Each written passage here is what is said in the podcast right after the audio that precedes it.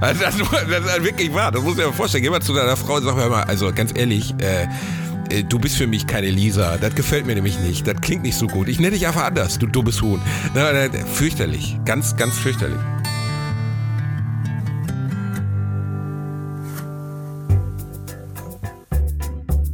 Zack. Herzlich willkommen bei Das Ziel ist im Weg.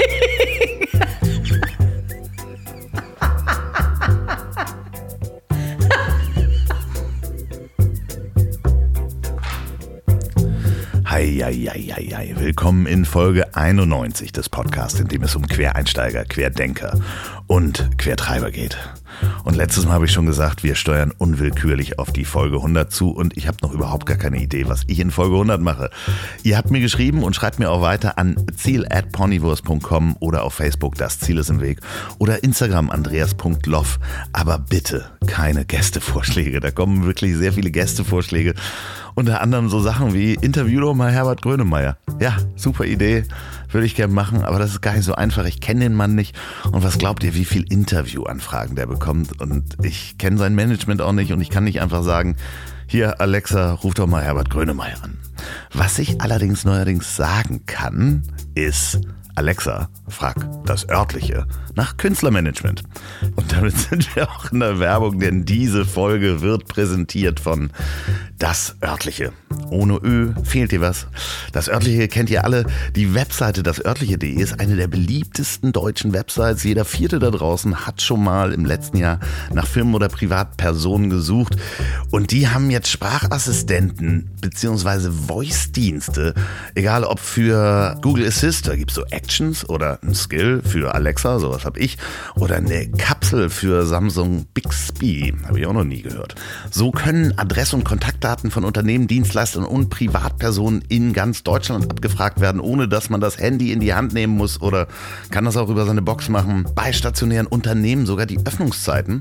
Also, wenn Herbert Grönemeyer eine Bäckerei hätte, könnte ich fragen, Alexa, fragt das örtliche nach den Öffnungszeiten der Bäckerei Grönemeyer. Oder eben Google Assist oder Samsung Bixby. Wenn ihr eure eigene Rufnummer, also Mobil- oder Festnetz hinterlegt habt, kann man außerdem einen kostenlosen Anruf zum Unternehmen starten lassen. Die Voice-Anwendung löst einen Anruf unter der angegebenen Rufnummer so wie bei gefundenen Unternehmen aus und verbindet beide Seiten. Die Sache funktioniert ausgehend von dem aktuellen Standort, das heißt, wenn ich in der Nähe der Bäckerei Grönemeyer bin oder in einem Ort der Wahl, das heißt, ich kann auch sagen, wo. Die Nutzung ist selbstverständlich kostenlos und natürlich ohne, dass man sein Handy in die Hand nehmen muss. Das heißt, das geht auch während der Fahrt. Schaut euch das mal an und grüßt Herbert Grönemeyer, wenn ihr die Bäckerei findet. Vielen Dank, das örtliche, für die Unterstützung dieser Folge. Ohne Ö fehlt dir was. Übrigens, fällt mir ein, Herbert Grönemeyer hatte mal ein Album, das Ö hieß. Ob das Zufall ist? So, Zufall oder nicht, ich freue mich heute auf meinen nächsten Gast, meinen lieben Podcast-Freund Bastian Bielendorfer. Basti hat nicht nur die beiden wunderbaren Podcasts Alliterationen am Arsch mit Reinhard Remford und Bratwurst und Baklava mit Özcan Kosar, nein, sondern er hat auch eine Fernsehsendung, die heißt einfach nur Bielendorfer. Und er hat ein Buch geschrieben, was schon wieder in der Bestsellerliste aufgetaucht ist. Mann, Mann, Mann, Basti, du hast ein Leben und genau über das Leben reden wir. Allerdings haben wir auch remote aufgenommen. Das heißt, es ist wieder eine Stuben-Orca-Session. Viel Spaß beim Durchhören. Mein nächster Gast schrieb in seinem Buch am 27. Juni 2020. Die Normalität stolpert derzeit wieder in unser Leben und wirkt ein wenig wie ein alter Freund, der nachts betrunken an der Tür klingelt, in den Wohnungsflur torkelt und auf die Couch fällt, um seinen Rausch auszuschlafen. Wenigstens kotzt die Normalität vorher nicht auch noch auf den Teppich. Unser Leben wird wieder normal. Aber nicht wirklich. Es ist ein neues Normal. Bei mir ist Basti Bielendorfer. Hallo, Herr Loff. Ist es das neue Normal? Wir haben es ja, du hast es Ende Juni geschrieben. Ähm, ich habe das Gefühl, die Normalität kotzt uns trotzdem auf den Teppich gerade, oder? Ähm, ja, lustigerweise hat das Buch ursprünglich sogar mit dem Satz geendet. Die Normalität ist wieder da und hat gerade auf den Teppich gekotzt. Und dann hat der Verlag insistiert, das wäre ein zu drastisches Ende für ein Buch. Ich bin immer noch der Meinung, dass es ein gutes Ende für ein Buch gewesen wäre, äh, sogar im Juni, als ich es geschrieben habe. Wenn man jetzt in den Oktober vorspult, in dem das Buch erschienen ist, ähm, da kann man das ja wohl definitiv sagen. Also ich habe eben einen lustigen Tweet gelesen von jemandem, der schrieb, äh, treffen sich zwei Historiker im Jahr 2050, sagt der eine, was machst du? Ich bin für Mittelalter zuständig, sagt der andere, was machst du? Ich bin fürs Jahr 2020 zuständig und der eine fragt, für welche Woche denn? Und so ist es ja auch.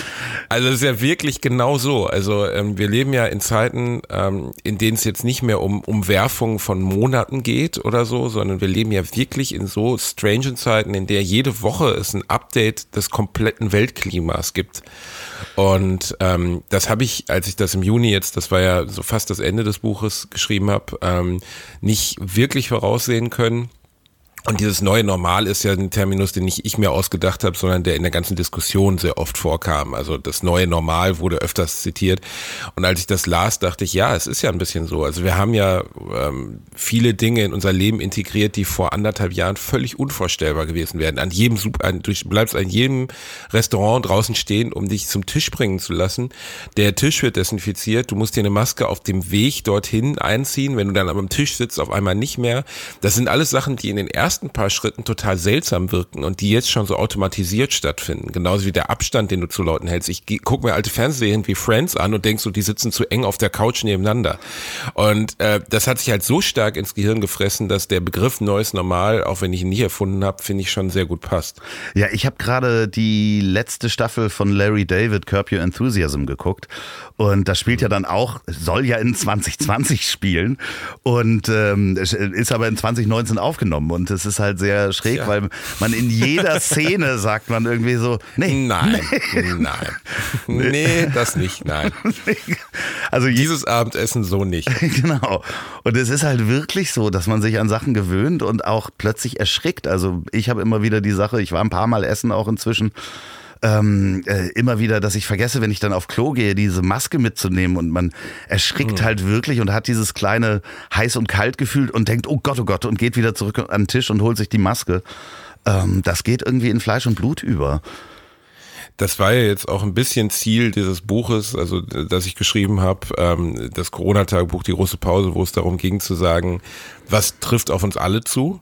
Also ne, die Erfahrungen, die wir alle gemacht haben, die Rentner im Supermarkt, die sich wie bei der Raubtierfütterung im Mai auf das erste neue Klopapier geworfen haben, habe ich wirklich erlebt. Also ich war bei, bei Rewe oder bei Edeka und äh, da schob einer, ein Mitarbeiter, wirklich wie in den Hyänenkäfig so ein 200er Pack Toilettenpapier auf so einem Rollwagen rein.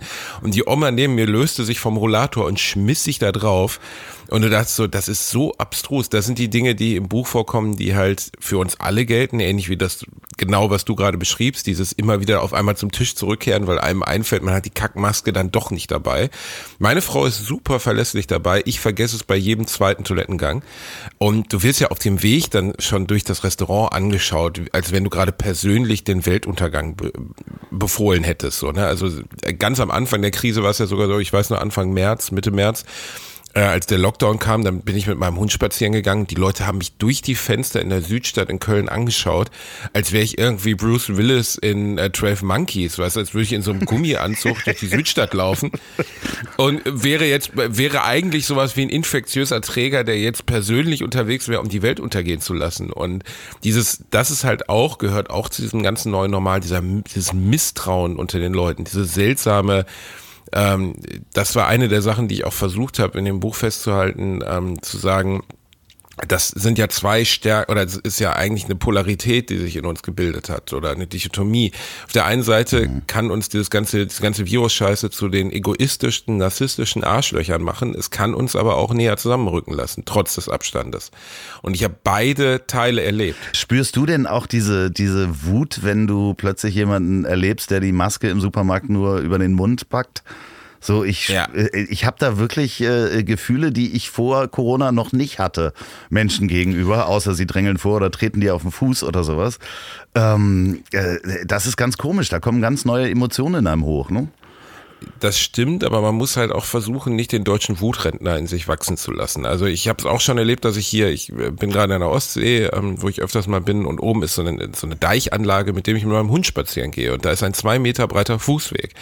Und da ging ich vorgestern noch spazieren und mir kam eine ältere Dame entgegen und ich war auf der rechten Seite des Fußwegs, sie befand sich auf der linken, weil sie mir entgegenkam. Wir spielen ja Autobahn und äh, brüllte wirklich in dem Moment, als ich so auf zwei Meter entfernt war, weil wir uns nun mal kreuzten und ich ja auch nicht den Deich runterrollen kann. Abstand! Abstand! Und ich dachte so, was soll ich denn jetzt machen?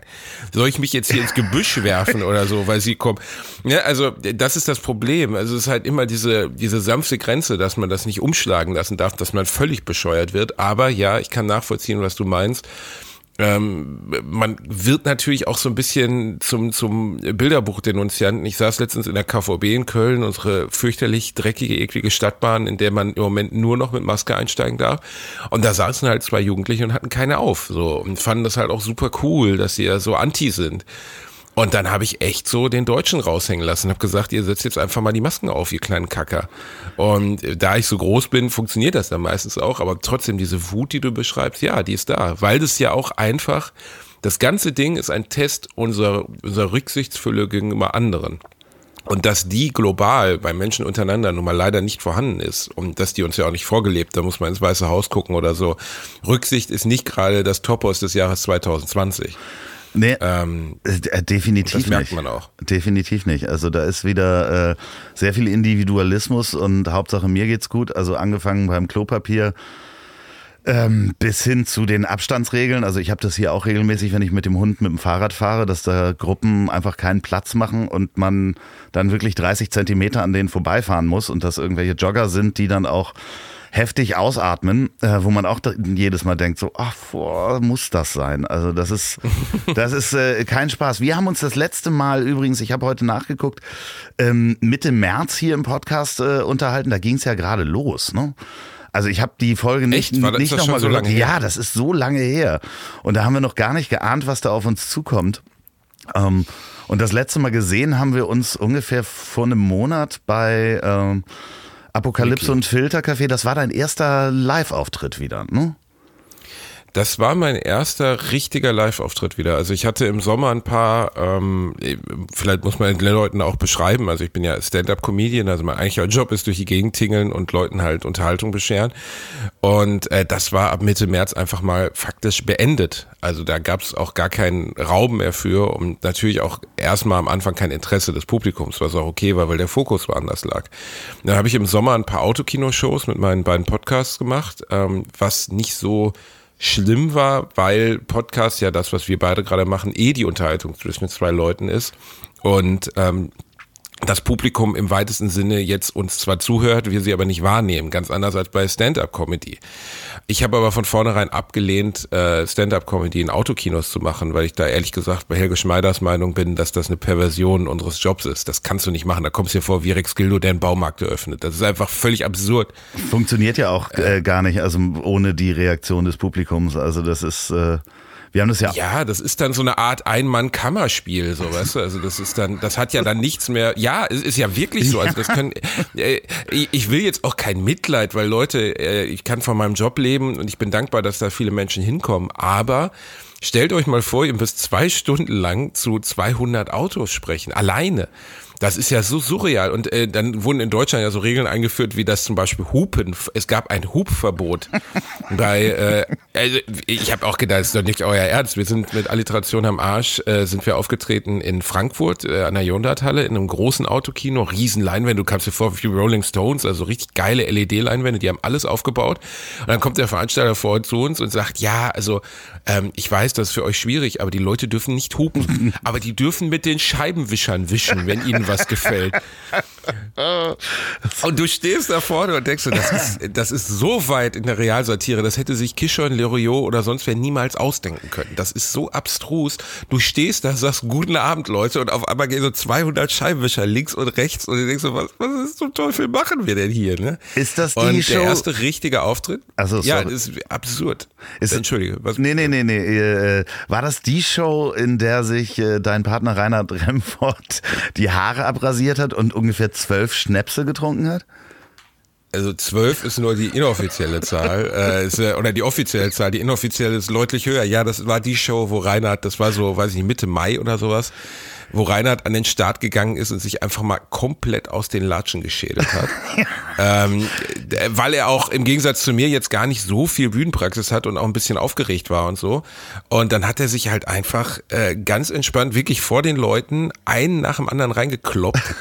ähm, äh, es ist eine sehr die, schöne Das war Folge die Schnäpse geworden. von seiner Hochzeit. Ja, die ist sehr schön geworden, aber halt auch pures Chaos, weil Reinhard halt ab der Mitte der Aufnahme wirklich stinkbesoffen war und ich dann und dann anfing auf einmal mit Feuer zu hantieren, weil er Physiker ist und meinte, er zündet jetzt mal meine Hand an und das wäre alles nicht so tragisch, das könnte man jetzt alles mal machen so und dann zündete er meine Hand an und auf einmal waren einfach alle Haare an meinem Arm weg und er so, ja, stell dich nicht an, du Sissy.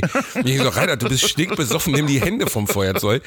Und dann, als er sich dann wieder beruhigt hatte und hingesetzt hatte, fing er auf einmal während des Gesprächs an, sich so völlig nebenbei ein, ein Loch in die Frisur zu rasieren. Ich dachte so, okay, wir machen jetzt hier gerade Borderline live. Ich weiß nicht, was hier los ist. Also die Britney Spears Verarsche von 2003 nochmal nachleben.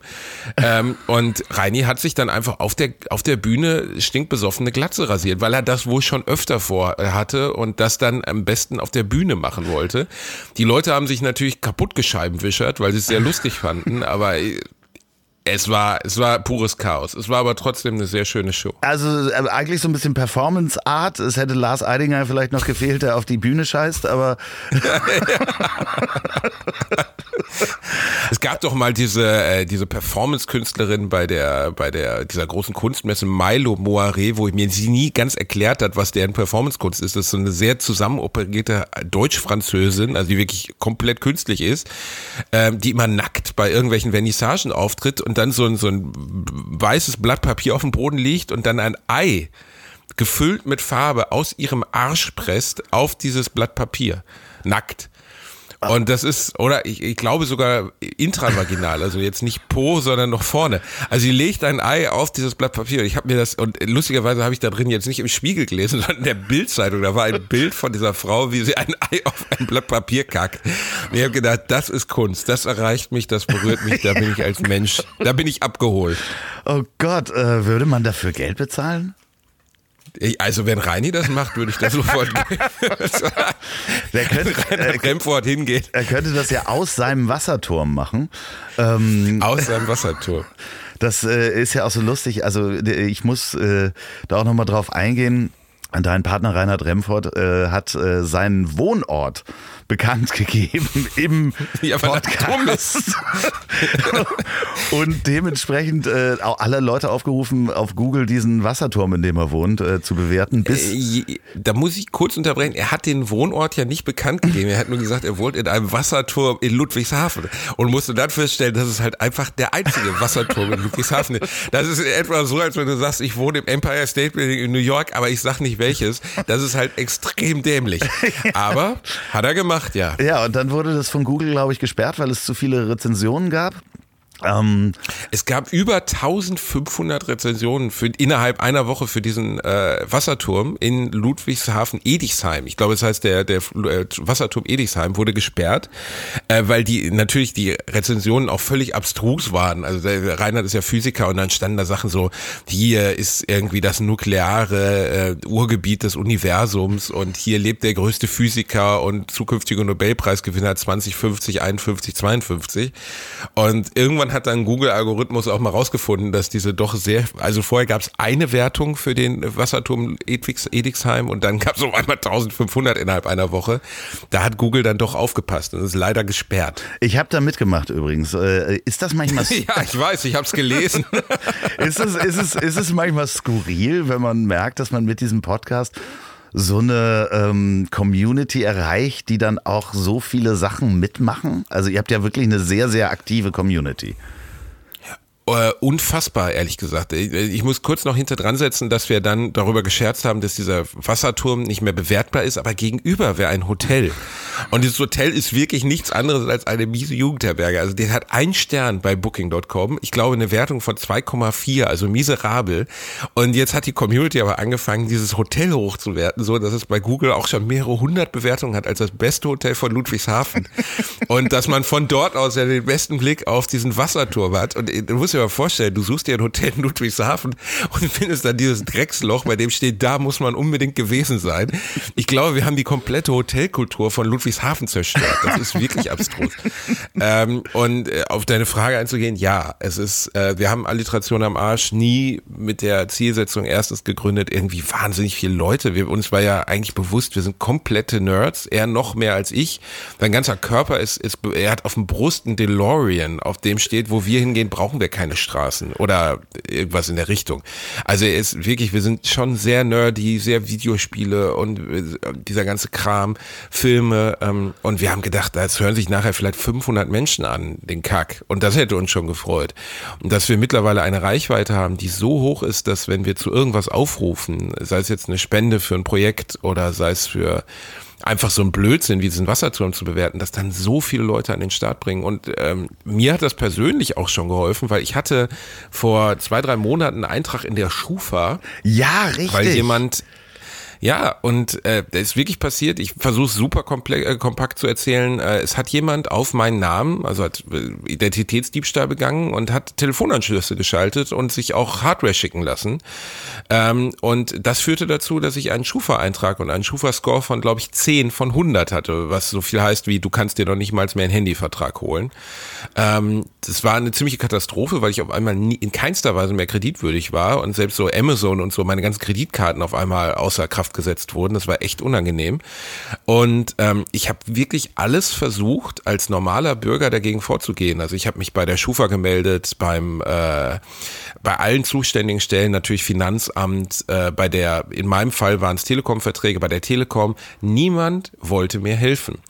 Und das ist ja auch die Message an euch da draußen. Es ist so unfassbar unfair, was mit einem passiert, wenn sowas eintritt. Also ich konnte nichts dafür, ich hatte nichts damit zu tun. Ich hatte, ich kannte den Menschen gar nicht und er hat es einfach so gemacht, Unterschrift gefälscht und fertig geradeaus damit. Und das, das Krasse ist, niemand wollte mir helfen, nichts. Also die, die Aussage war, ähm, es dauert drei Jahre und wir haben keine Zeit, einzelne Einträge zu schippen und sie sind jetzt halt so gescored und da kann man halt nichts machen. Und dann habe ich im Podcast darüber gesprochen. Dann meldet sich auf einmal die Telekom persönlich bei mir weil die hören uns und dann meldet sich die Schufa persönlich bei mir, weil jemand, der dort arbeitet, auch, äh, auch dort ähm, uns jedes Mal hört und die haben sich dann entschuldigt und sich drum gekümmert.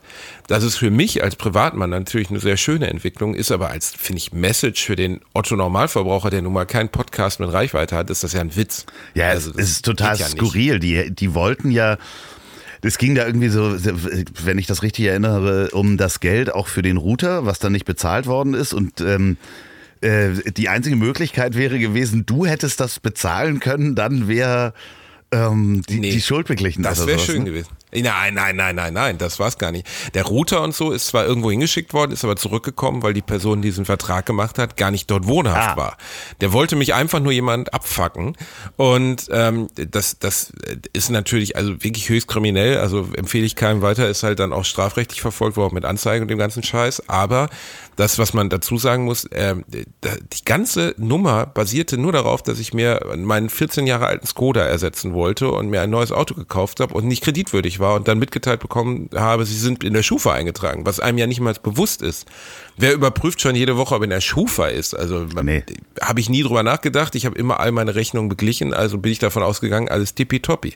Wenn ich diesen Wagen nicht hätte kaufen wollen, auf halt ähm, mit einer, mit einer, wie nennt man das, Finanzierung, hätte ich das nicht mal erfahren.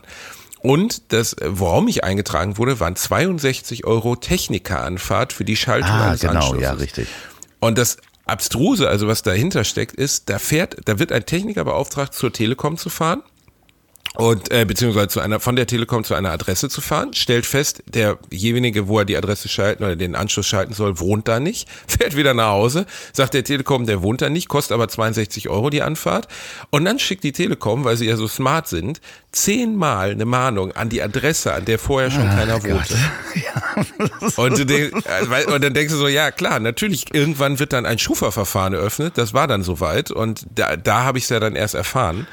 Ähm, und das ist schon echt eine fiese Nummer gewesen. Da, ich fand es halt krass, dass du plötzlich so wirklich so Kafkaesk in den Mühlen von solchen Sachen drin bist. Und die Auswirkungen dessen kann man sich ja gar nicht vorstellen. Also zum Beispiel das Autohaus, die haben halt die Kreditierung des Wagens abgelehnt und äh, wollten auch selbst als bereinigt war, mir keinen Kredit für das Auto geben. Das ist ähm, total skurril also, und es wollte dich wirklich nur jemand ärgern. Ich vermute es. Also der Witz ist, du brauchst halt auch nicht viel, um sowas zu machen. Hat sich also, Özcan dafür äh, entschuldigt inzwischen? Ja, Özcan hat sich entschuldigt. Nee, also wir haben ja, wir haben ja eine Mini-Fehde in unserem anderen Podcast, aber sowas würde er nicht tun. Und ähm, wir reden von Bratwurst. Es ist halt krass, Baklava. dass man sowas überhaupt tun kann. Ja. Wir reden von Bratwurst es und Baklava, äh, was ihr ja inzwischen auch schon. Wie lange macht ihr das denn schon? Ja, wie lange machen die denn das schon? Was ich schon lange mache, ist das gemeinnützige Projekt Das Geld hängt an den Bäumen zu unterstützen. Und genau das macht auch mein heutiger Werbepartner One Million Glasses. Das ist einer meiner ersten Werbepartner und begleitet mich und den Podcast schon, ja, über zwei Jahre. Die beiden Brüder Marc und Hauke verkaufen nicht nur nachhaltige, hochwertige Brillengestelle, sondern man bekommt auch den vollen Optiker-Service mit der neuesten Technologie, wenn man in einen der Läden in Hamburg geht. Und jetzt gibt es vom 26.10. bis 30.10. einen Pop-Up-Store, ein Pop-Up, ich habe einen Popschutz, äh, in der Weidenallee 15 mit Bellevue zusammen. Bellevue ist ein Laden in der Innenstadt. Da gibt's super reduziert, also halbe Preis Brillengestelle, und dazu auch noch ein Gutschein über 50 Euro für Brillengläser in beiden Läden von One Million Glasses einlösbar. Und zwar in Schulterblatt 3 und auch in der Bahrenfelder Straße 133. Und ich selbst trage Brillen von Pauli Projects. Das ist die Eigenmarke. Also, was ist denn heute los? Das ist die Eigenmarke von One Million Glasses. Auch wieder hochqualitativ und nachhaltig. Könnt ihr euch anschauen unter onemillionglasses.de. Da bekommt ihr auch 20% auf Pauli Project Brillen mit dem Gutscheincode das Ziel 20 unter onemillionglasses.de. Vielen, vielen Dank für die Unterstützung One Million Glasses. Ihr kriegt natürlich auch in den Läden die 20 Prozent, wenn ihr die Ladentür aufreißt und das Ziel 20 reinruft, dann geht's los. Vielen, vielen Dank und jetzt geht's weiter mit Basti. Äh, über 60 jetzt. Wir sind äh, ein Jahr jetzt dabei, etwas mehr als ein Jahr. Alliteration ist ja jetzt schon zwei Jahre alt. Ähm, das ist äh, verrückt. Also beides ist verrückt, weil beide Podcasts ähm, sich äh, natürlich, äh, Bratwurst Baklava ist von 1 Live, das heißt, wir haben einen großen Radiosender, der dann natürlich sich auch ein bisschen um Promo kümmert. Deswegen ist Alliteration am Arsch für mich immer noch das größere Wunder, dass so zwei totale Kacker wie wir so viele Menschen erreichen. Was mich dann immer wieder begeistert, sind so E-Mails von Leuten, die mir nach Folge, also Alliteration am Arsch geht jetzt, glaube ich, in die 107. Folge und jede ist anderthalb bis zwei Stunden lang. Und dann schreiben mir Leute nach 100 Folgen, sie haben jetzt erst begriffen, dass die Stimme, die dort spricht, der Basti ist. Die dachten immer, das wäre der Reinhard. Ach, wirklich? ja. Und dann denke ich auch so, also, nicht böse gemeint, aber ich sag ja auch öfters, hey Reini, also ja. eigentlich müsste ja klar sein, dass diese Stimme zu Basti Pielendorfer gehört. Manchen Leuten ist es 100 oder auch Leute, die mir nach 100 Folgen schreiben, ach, so siehst du aus, ich habe dich gerade erst gegoogelt. Lustig, ähm, ne? Ich weiß, also das ist ja auch total okay, aber wenn ich zum Beispiel mir jetzt einen Podcast anhöre, nebenbei sind wir auch auf dem doofen Cover von dem Podcast drauf, genauso bei Bratwurst und Baklava, dann gucke ich doch, wer die Akteure sind. Also wenn ich jetzt 100 Stunden mit irgendwem verbringe, dann gehe ich doch einmal auf Google und sage, wie hässlich ist denn der Bastard? ja, aber, ähm, aber es ist ja auch schön, dass die Leute auch ohne, äh, äh, dass man gut aussieht, ohne dass man ein tolles Cover hat, den Leuten gefällt. Also äh, dementsprechend, äh, das kann man ja auch stimmt. positiv sehen. Ohne dass man gut aussieht. Vielen Dank. Ja, das war natürlich auf, ich hab, ich hab, auf die anderen nein. beiden gemünzt, ne? Also ähm. ja, ja, ja, natürlich. Aber nee, aber das merkst du ja selber in diesem ja auch sehr verbreiteten Podcast mittlerweile. Die Bindung der Menschen an dich oder an das, an den Podcast ist ja unfassbar. Das haben wir beide im Vorhinein, als wir den Podcast erschaffen haben, niemals geahnt. Auch bei Bratwurst und Baklava nicht. Ähm, wenn ich eine Frage stelle oder also Leute, äh, schreibt mir mal das und das ne, zu irgendeinem Thema, dann kriegen wir hunderte E-Mails. Und ähm, oder wenn wenn ich einen Fehler mache im Podcast, was natürlich immer wieder passiert, ne, dass ich dann sage, ja, ähm, Martin Scorsese hat noch keinen Oscar bekommen, wobei ich 2007 die Pate nicht vergesse, sondern bis zu diesem Zeitpunkt eigentlich sprach. Aber dann kriegen wir auch hunderte E-Mails. Also es hören einfach so viele Leute und äh, die Bindung der Leute ist halt Wahnsinn. Also wie stark wir in deren Leben integriert sind. Viele hören halt die neue Folge Alliteration am Arsch erscheint immer sonntags um null und um sonntags um ein Uhr nachts kriege ich die ersten E-Mails von Leuten, die durch sind. Ja, und, das, ähm, das ist, ist, schon irre. Ist, ist Wahnsinn, auch wenn man dann äh, es mal nicht schafft, um null Uhr zu veröffentlichen, äh, kriegt man eine Viertelstunde später kriegt man eine E-Mail. Wo bleibt die Folge? Ich schlafe dazu immer ein. Das finde ich auch sehr ja, schön. Das ist Ähm, ähm, äh, auf der anderen Seite, das, den Satz muss ich noch ganz kurz sagen, finde ich das auch wunderschön, weil ich ehrlich gesagt mir immer nach einem, als ich bin Stand-up-Comedian, mein Job ist irgendwo auf einer Bühne aufzutreten, die Leute zu unterhalten. Da hat ein Kollege von mir mal zu mir gesagt, du bist nur das Nebenrauschen im Leben der Leute. Du bist kein Musiker, den sie verehren, weißt du, wie Leute Phil Collins lieben oder Paul McCartney oder irgendwas Aktuelles. Ne? Du bist eigentlich nur der Hofner, der dazugeschaltet wird und abgeschaltet wird. Klar gibt's Leute, die Atze Schröder verehren oder Bülent Ceylan oder so, aber an sich ist dieses, dass Leute sich länger mit einem Komiker auseinandersetzen, ist sehr gering sondern eigentlich ist es immer nur so, ah, der unterhält mich, dann unterhält er mich nicht mehr. Da gehe ich mal hin, gehe ich halt nicht hin. Ne? Dieses Phantom gibt es nicht, diese starke Bindung. Bei Podcasts ist ja genau das Gegenteil. Die Bindung ist ja Teil des, des Produkts, wenn man so möchte. Die Leute empfinden das ja, als wenn wir als Freunde in deren Wohnzimmer sitzen.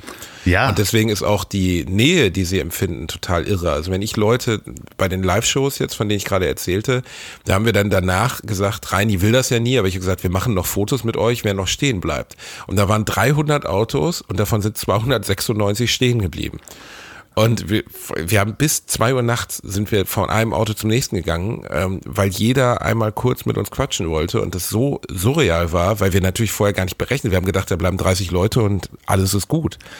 Aber ähm, das ist eine der großen Qualitäten des Podcasts, dass man halt sehr unvermittelt ähm, und sehr nah an die Menschen rankommt. Wird es auch oder kannst du das schon sehen, dass die, die Community auch so eng an dir dran ist und äh, dass die dann auch alle dein Buch kaufen?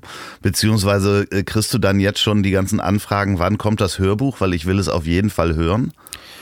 Hörbuch unfassbar viel, habe ich vorher überhaupt nicht berechnet. Der Verlag wollte erst gar kein Hörbuch machen, weil das Thema Hörbuch heute echt relativ durch ist.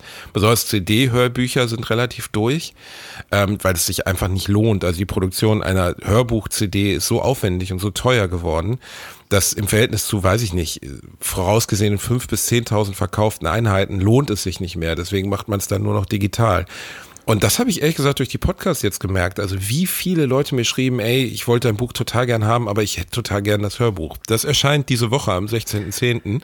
von mir gelesen, aber halt nur digital auf Audible und allen anderen Plattformen. Ähm, und äh, ich glaube schon, dass jetzt der Anfangsschub, den das neue Buch hat, ganz stark durch die Podcast-Community kommt. Ich habe gar nicht groß dafür geworben. Also ich habe natürlich mit Reini oder mit Özcan kurz gesagt, ey, wenn ihr Bock habt, diese Woche erscheint mein neues Buch und schaut mal rein. Ähm, das ist normaler. Ich bin ja weder Sebastian Fitzek noch Stephen King. Wenn ich ein neues Buch veröffentliche, dann verkauft sich das in der ersten Woche ein paar tausend Mal, dann freut man sich. Und dann bin ich in irgendeiner Talkshow und dann geht es normalerweise in die Bestsellerlisten. Mhm. Ähm, weil Talkshows halt eine tolle Reichweite haben. Aber dieses, diese Basis haben von ganz vielen Menschen, die sagen, ey, ich, über den Podcast hinaus habe ich Bock zu lesen, was der Bielendorfer zu erzählen hat. Da ist natürlich dieses Medium, das so unvermittelt ist. Also ich das Buch ist jetzt fünf Tage draußen und die Rückmeldung vom Verlag ist halt schon, dass es in vielen Orten ausverkauft ist. Und das liegt ganz sicher an beiden Podcasts. Ich möchte mich auch nochmal ganz herzlich bedanken für das Vorab-Exemplar, was du mir geschickt hast. Ich hatte es ja elektronisch, da habe ich es nicht geschafft reinzulesen, weil es, ich hätte es am PC lesen müssen.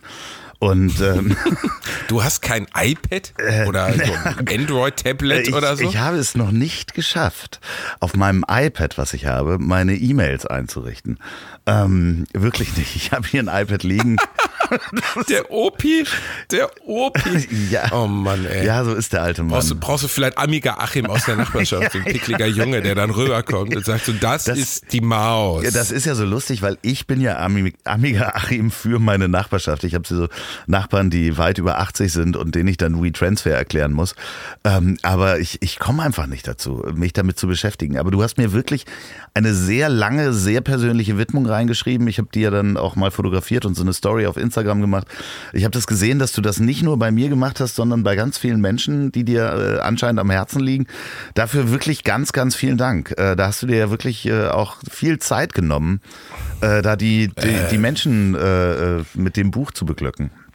Also ja, also was heißt beglücken? Natürlich ist es auch immer die Absicht, Leute, die man, die man mag. Ähm, Miki zum Beispiel war ja auch so nett, hinten was aufs Buch draufzuschreiben, also als als als Quote äh, das Buch zu loben über seinen Inhalt, ähm, bevor er es gelesen hatte. Und äh,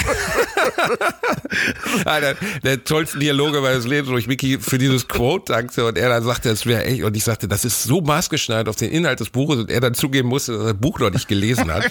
Aber ihr könnt trotzdem davon ausgehen, das Buch ist ganz gut geworden.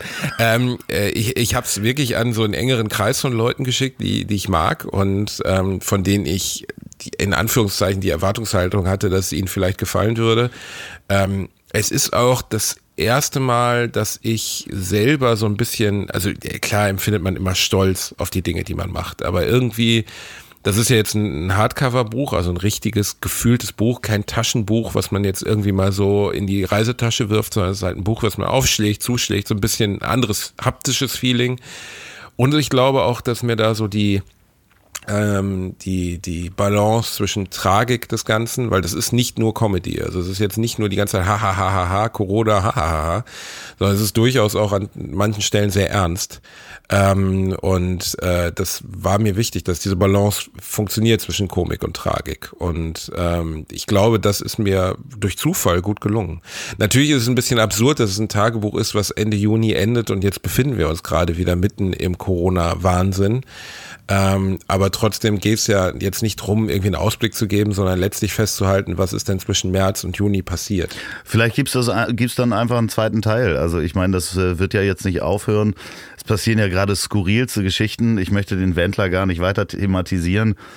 Ähm, äh, ja, aber es. Das, äh, nee, aber den Wendler kann man durchaus äh, äh, kann man thematisieren, weil der wirklich eine tragische Figur ist. Ähm, äh, Mickey hat das so wunderschön beschrieben in seinem neuen, in seiner neuen Kolumne, weil er schrieb, es gibt niemanden, der es schafft, den eigenen Karriereerfolg so effektiv zu verhindern. Und äh, das ist ja auch so. Also das musst du erstmal hinkriegen. Der ist ja, eigentlich ist der Wendler ja als komplette Witzfigur gestartet. Ja. Ähm, das ist ja niemand, der, der lächerlich geworden ist über den Verlauf seiner Karriere, sondern der begann ja, der, der, der, die Embryonalzelle des Wendler war ja Lächerlichkeit.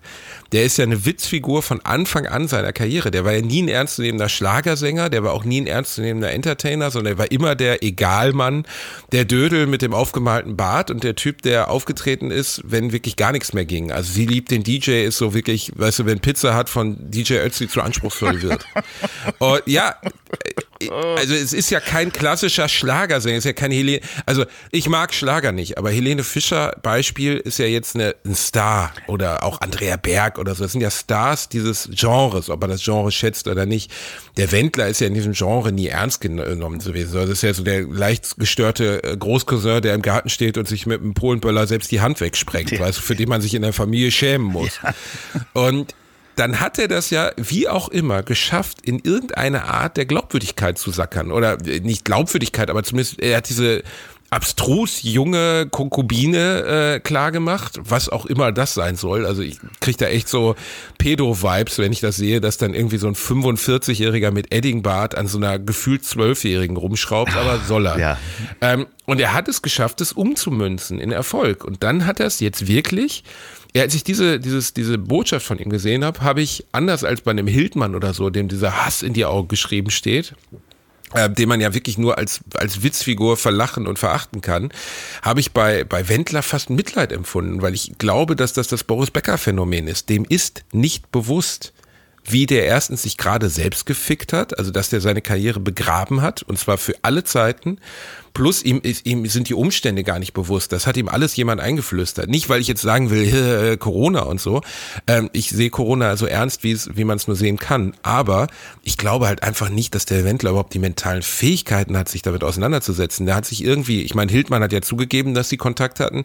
Der hat sich einfach Advocatus Diaboli-mäßig auf seine Schulter gesetzt, hat gesagt, Michael, ey, alles hier, Virus, Virus, Virus. Ich glaube, der hat auch und keine Wendler Freunde. Ist blöd genug drauf einzugehen. Und der hat auch kein nee, Korrektiv äh, durch Freunde, die sagen, sagen, Michael, äh, mal halblang, äh, da gibt es noch andere Menschen, die haben andere Meinungen.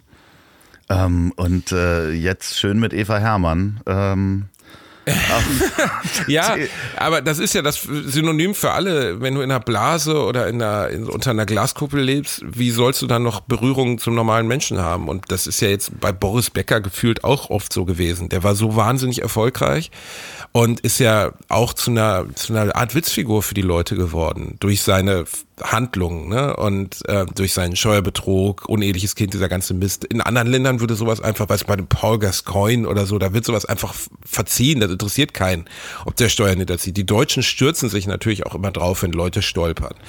Aber beim Wendler, ja, vielleicht ist es dieses Phänomen, aber am Ende ist es ja das Gleiche, warum Leute bei DSDS aufschlagen und nicht singen können. Ne, die haben ja auch offensichtlich keine Freunde, die sagen, hör mal zu, Marco aus Baunatal, äh, lass das mal schön sein ja, mit dem Jodeln das ist bei wirklich DSDS, schlimm, weil du ne? machst dich zum absolut lächerlichsten. Ja. Ja, dass das Format äh, absolute Katastrophe ist und äh, dass das wirklich ein Menschenzirkus ist, bei dem Zurückgebliebene und Leute mit einer mit einem kaputten Selbstwertgefühl sich erniedrigen lassen, ähm, das muss man ja nicht diskutieren. Das weiß man ja. Also. Ja, das ist irgendwie so Bauer sucht Frau mit Musik eigentlich. Oder, oder. Ein bisschen, ja, aber äh, ich glaube, dass sich auch da das Monster gegen den Schöpfer wehrt, genauso wie bei, bei äh, äh, wie heißt das hier, Germany's Next Topmodel. Da hat sie ja auch sich das komplett gedreht da, genauso wie bei DSDS, geht es den Kandidaten ja nicht mehr darum, das Topmodel oder der Superstar zu werden, sondern es geht darum, Öffentlichkeit zu schaffen, um dann eine Internet-Personality zu werden, also Influencer oder sowas.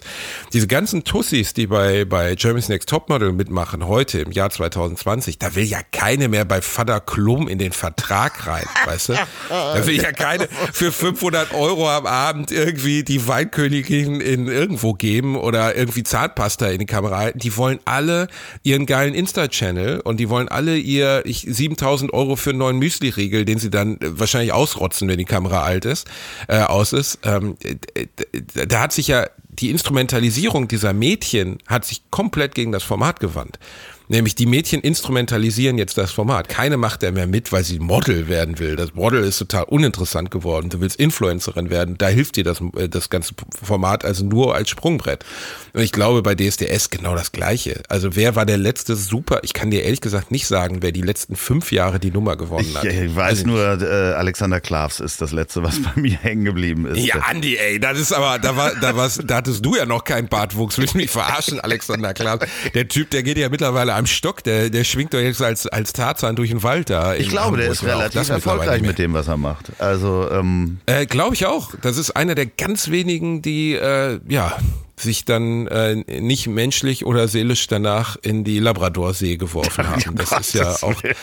Ja, Be one with the Ja, ocean, äh, ne? Be one with the ocean, Dieter. Ja, ja, nee, der, mit die der, der, also mit dem Daniel, das ist alles scheiße, dass der jetzt tot ist. Aber ich bin hier gerade auf Mallorca.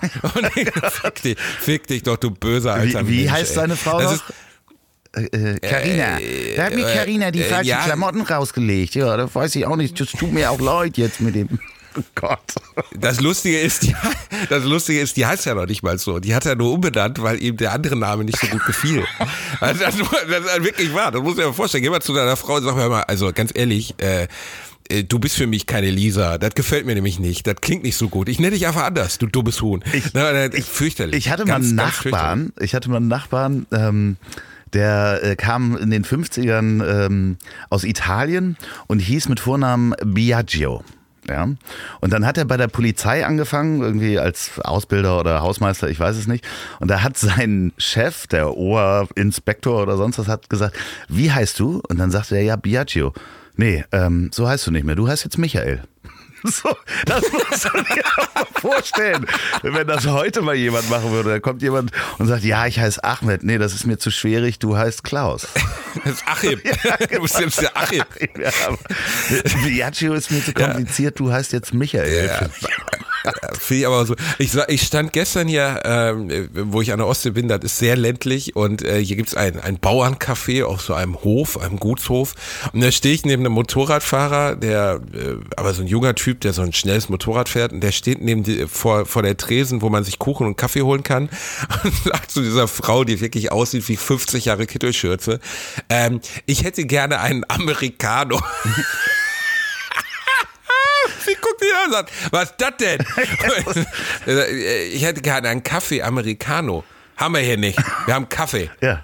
Flat, Also, flat und white dann sagt er, vielleicht? Ja, ja.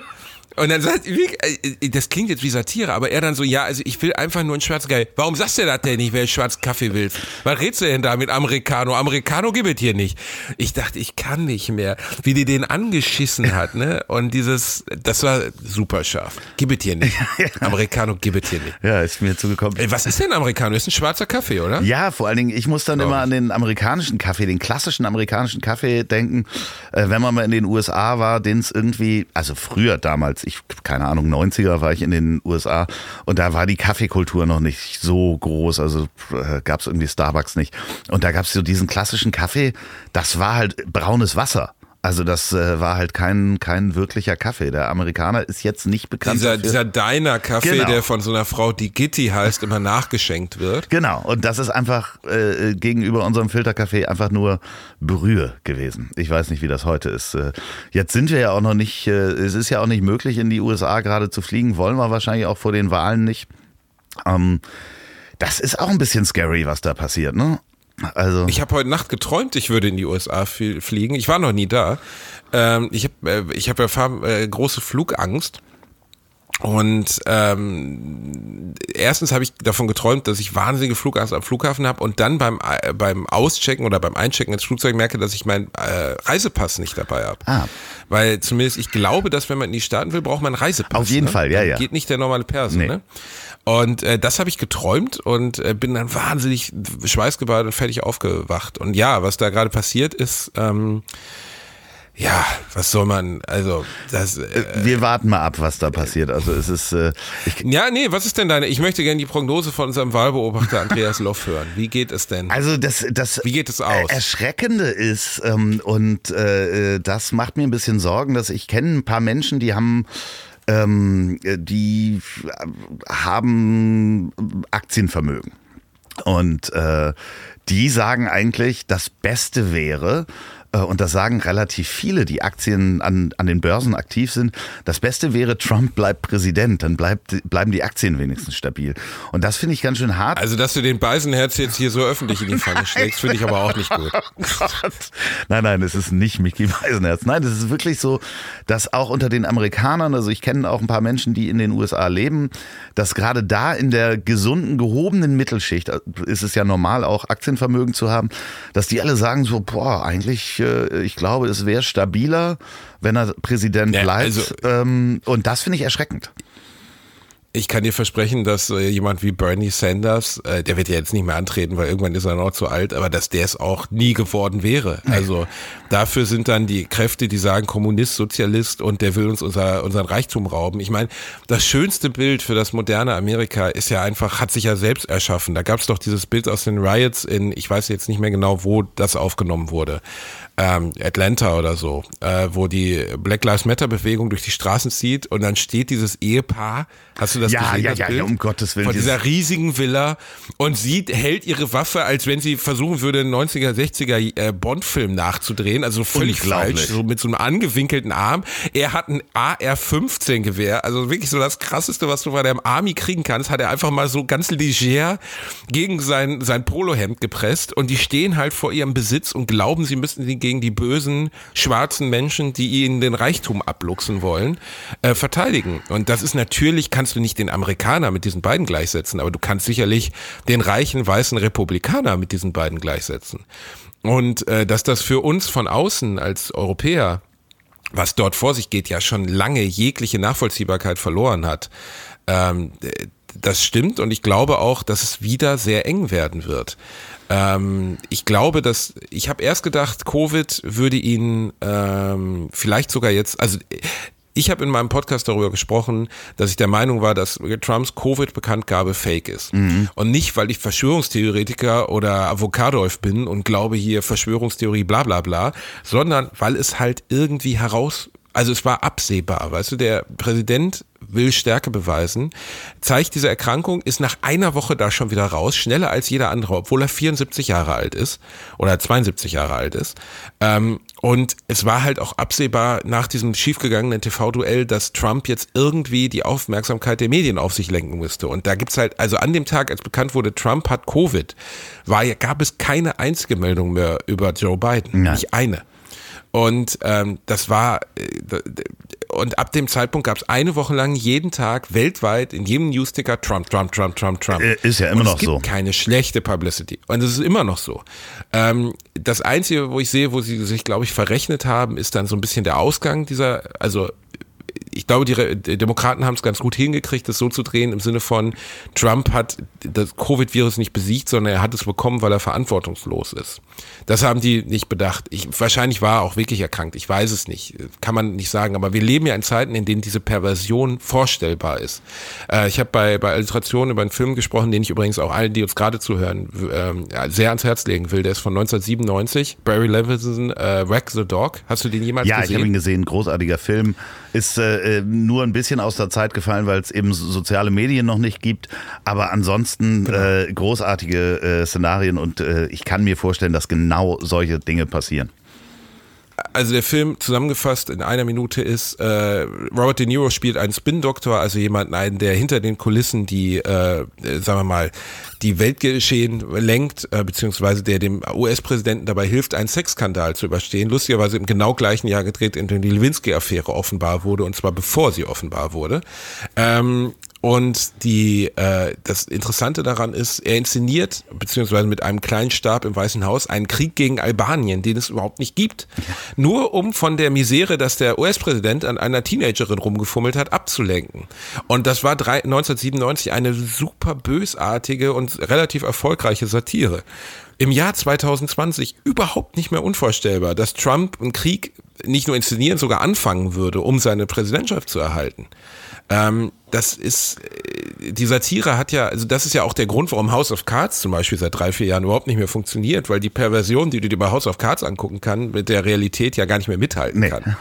Richtig. Also nicht nur, weil Kevin Spacey irgendwie unmöglich geworden ist durch seine Handlungen, aber selbst wenn die die Nummer noch drehen würden, was soll Kevin Spacey denn machen? Atomschläge befehlen?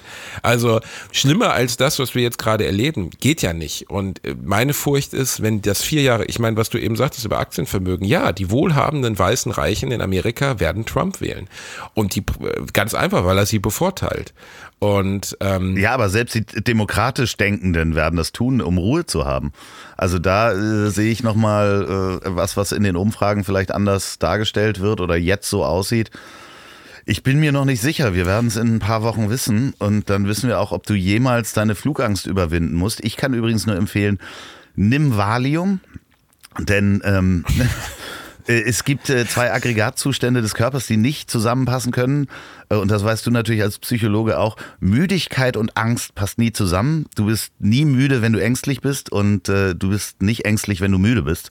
Das funktioniert nicht und Valium hilft da. Ähm, Das ist, äh, ich habe es mit Tavor probiert. Ah, auch äh, gut. das ist ja das, was man alten Leuten gibt, um sie im Altersheim wegzubieben. Weißt du, wenn Oma, wenn Oma aufmuckt, dann tut die polnische Kellnerin, äh, Pflegerin mal schnell Tavor auf die Zunge, dann ist Feierabend. Und das ist leider wirklich genauso. Also ich saß zehn Stunden lang sabbernd im Flugzeug und war nicht in der Lage, mich zu bewegen. Führte aber auch dazu, dass ich die ersten zwei Tage des, äh, des Urlaubs als Koma-Patient erlebt habe. Also ich ähm, kenne das, ich kenne das der- sehr gut. der Witz ist, dass, ähm, dass ich dann irgendwie auf der Rückreise ähm, gedacht habe, ach komm, weißt du, ich habe es auf der Hinreise so gut hingekriegt, ich hatte ja gar keine Angst, dann habe ich einfach nichts genommen und saß schreiend im Flugzeug. ähm, Gott. das ist alles, das ist relativ therapiefähig und schwierig bei mir. Aber was ich ganz kurz zur Causa Trump noch hinten ranschieben wollte, es gab einen interessanten äh, Kommentar in, im Spiegel, wo ein ähm, Auslandskorrespondent sagte, eigentlich wäre er schon aufgrund von zwei Dingen komplett unwählbar. Er hat keine Steuern gezahlt, null. Ja. Na, also 750 Dollar Steuern gezahlt, der US-Präsident. Und äh, ist ja nicht mal so, dass er das in irgendeiner Weise kaschieren würde.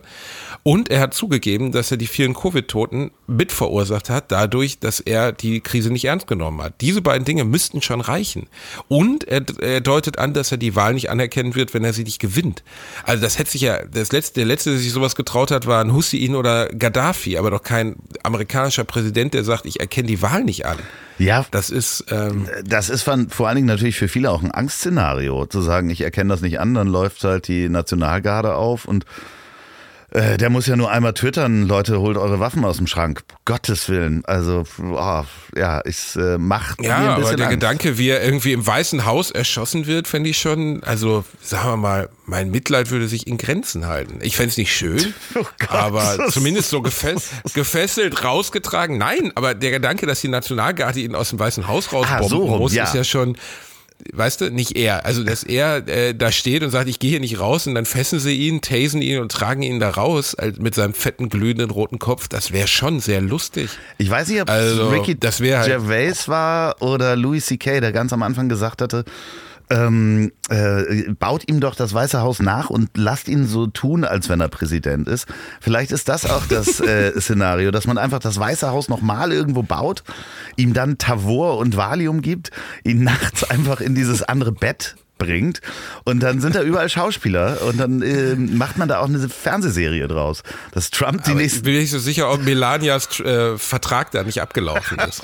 also ich, ich finde, das ist wirklich, also wenn es in der Geschichte der Menschheit irgendwann mal eine wirklich tragische Beziehung zu bestaunen gab, seit äh, Eva Braun und Hitler, dann die.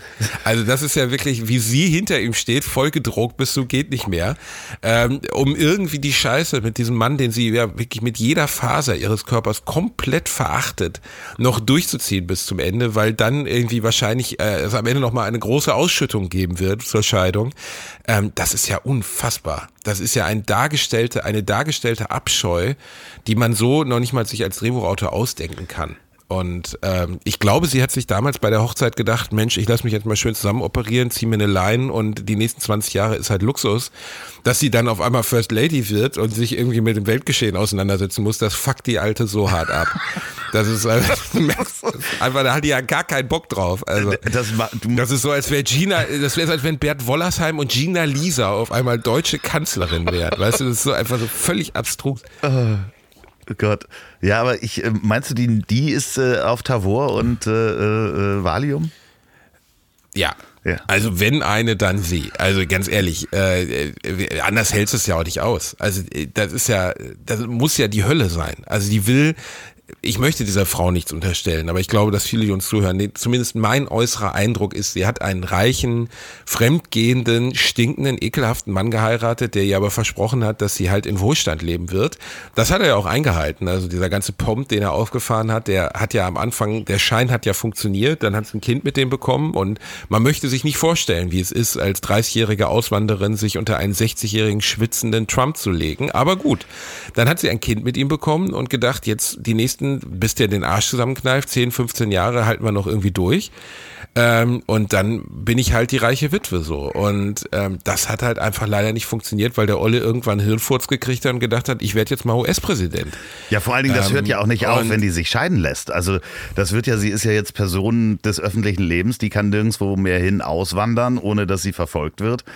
Die, die Nummer äh, wird sie ihr Leben lang begleiten. Genau, das ist wie Jackie Kennedy oder so. Also ein normales Leben ist als Ex-Gattin des US-Präsidenten nun mal nicht mehr möglich. Und ähm, ich bin gespannt, wenn das jetzt alles auseinanderfliegt, wenn er wirklich nicht wiedergewählt wird und sagen wir mal, es einen halbwegs ordentlichen Übergang der Macht zu den Demokraten wieder gibt und so. Was dann, das Spannende ist ja nicht, was während der Zeit rauskommt, sondern das Spannende ist ja immer, was im Nachhinein dann nochmal kommt. Wenn die Leute, die jetzt gerade verpflichtet sind, ihre Fresse zu halten, das irgendwann nicht mehr tun. Wenn der Melania Trump dann nach der Scheidung sagt, ich schreibe jetzt mal ein Buch drüber, wie es wirklich war und so. Und es gibt ja viele, die sich von Trump losgesagt haben, also Verteidigungsberater etc., die danach geschrieben haben, ähm, dieser John Bolton, der selber ja Hardliner ist, ne, der im Verteidigungsministerium saß, der hat ja geschrieben, dass das, also, und das ist sicherlich kein Typ, den man mögen muss. Ne? Also das ist der, der Zweite, der den Knopf des Atomkriegs drücken würde im Notfall.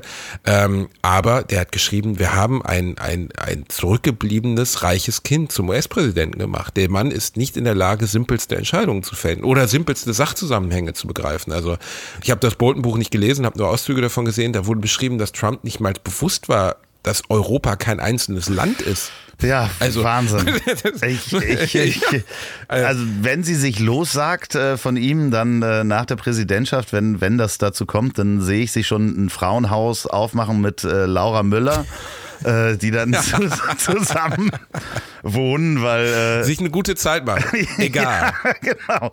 Naja, das, äh, das frage ich mich halt auch. Ne? Also die, die arme äh, Laura, die äh, jetzt ja irgendwie 20 ist und fünf Jahre schon mit diesem Eddingbart zusammenlebt, ähm, die kennt ja auch gar nichts anderes.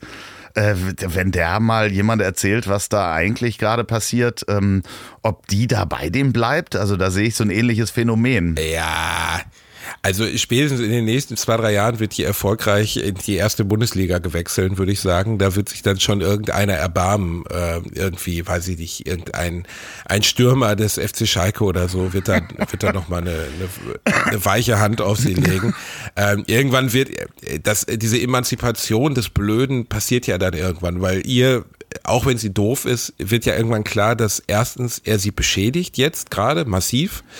Ähm, und dass ihre Werbewirkung, also das, was sie nun mal, das muss man ja auch sagen, aus dem Nichts geschaffen haben, warum auch immer, aber Leute haben ja Bock offensichtlich, sich diese beiden Vögel anzuschauen, ähm, dass das gerade massiv leidet und das wird unweigerlich, also mark my words, da wette ich mein linkes Arschloch drauf, ich habe noch eins, also mein Arschloch, wette ich drauf.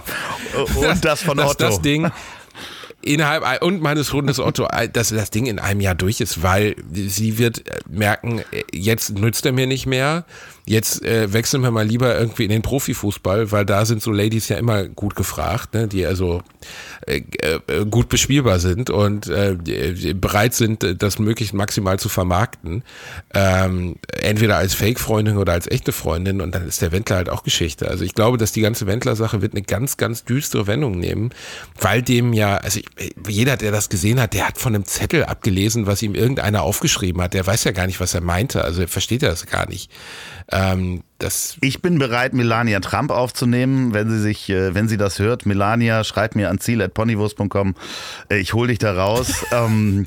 In deinem Wohnwagen. Eine geile Zeit, ihr beide. Ja, ja, ja, ich du, ich sehe da auch natürlich nur die Millionen auf mich zukommen.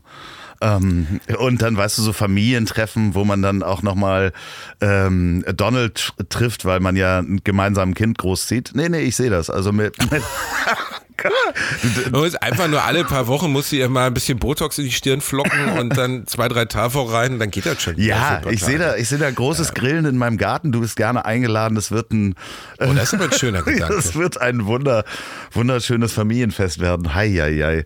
Wie sind wir nur da? Da können wir Miki ja theoretisch als Korrespondent des Weißen Hauses empfehlen oder so. Ja, Zukunft. Ja, auf jeden Fall. Um Gottes Willen, ja, das ist. Was ist jetzt bei dir äh, äh geplant äh, an Live-Terminen oder ist es jetzt jetzt einfach nur Buchpromo, äh, die du machen darfst. Äh, ja, darfst. Äh, ich mach's gern, weil ich das Buch ja gerne mag, aber ähm, im Moment live ist halt nicht. Ne? Also die Zahlen gehen wieder hoch. Ich hätte jetzt im Oktober, November, Dezember über 60 Shows gespielt von meinem jetzigen Programm und das ist halt alles ins Jahr 2021 verschoben worden, weil es auch keinen Sinn macht. Mhm. Ich habe Anfang September zwei Shows gespielt, eine in Düsseldorf im Savoy Theater mit 500 Leuten mit Maske ähm, das war erstaunlich okay, ist aber einfach kein praktikables äh, Modell. Ne? Also das hat, hat man einmal ausprobiert, das hat funktioniert.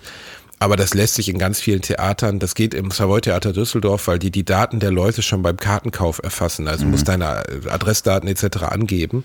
Das heißt, die Rückverfolgbarkeit jedes Einzelnen ist da. Trotzdem sind auch 100 Leute an dem Abend, die Tickets gekauft haben, gar nicht erst gekommen.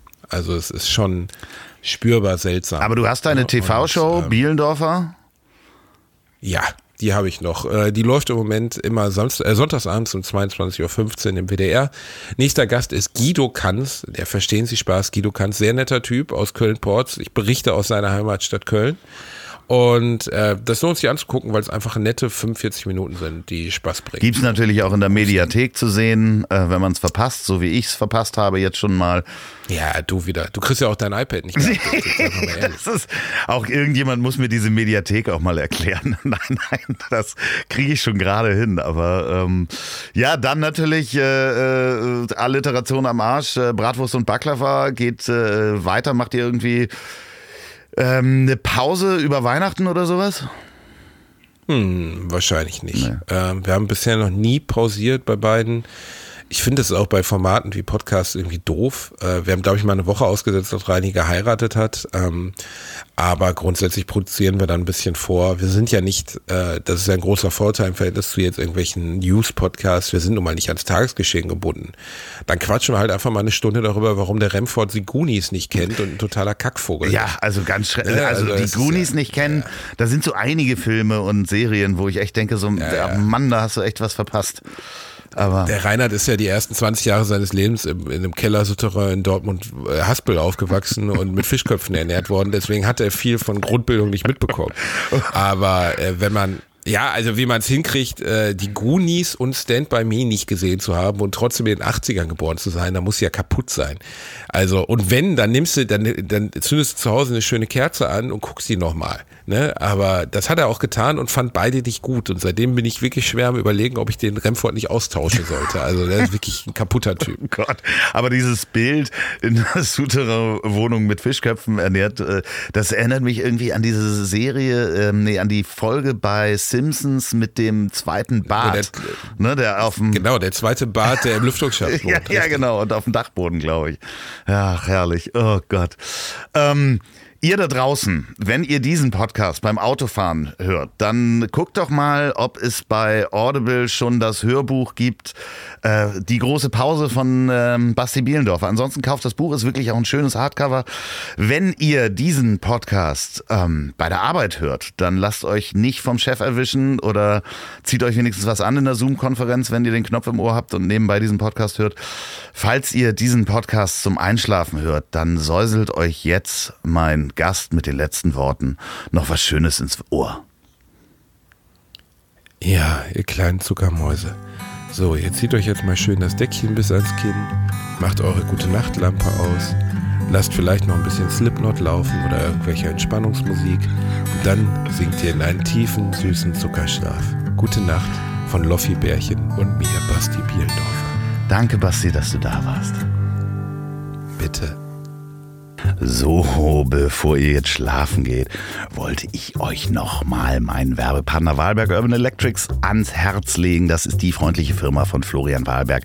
Der baut die stylischen Elektroroller der Marken Egrid und The Urban. Und da gibt es vier neue Modelle von The Urban und die könnt ihr günstiger bekommen. Und zwar 15 Prozent ähm, mit dem Gutscheincode der Weg 2020. Geht einfach auf urban-electrics.com. Bei den neuen Modellen ist alles dabei. Der Gutscheincode Der Weg, alles klein 2020 2020. Also der Weg 2020. Wahlberg Urban Electrics. So, und jetzt aber gute Nacht. Dieser Podcast ist eine Produktion der Ponywurst Productions. Mmh, lecker.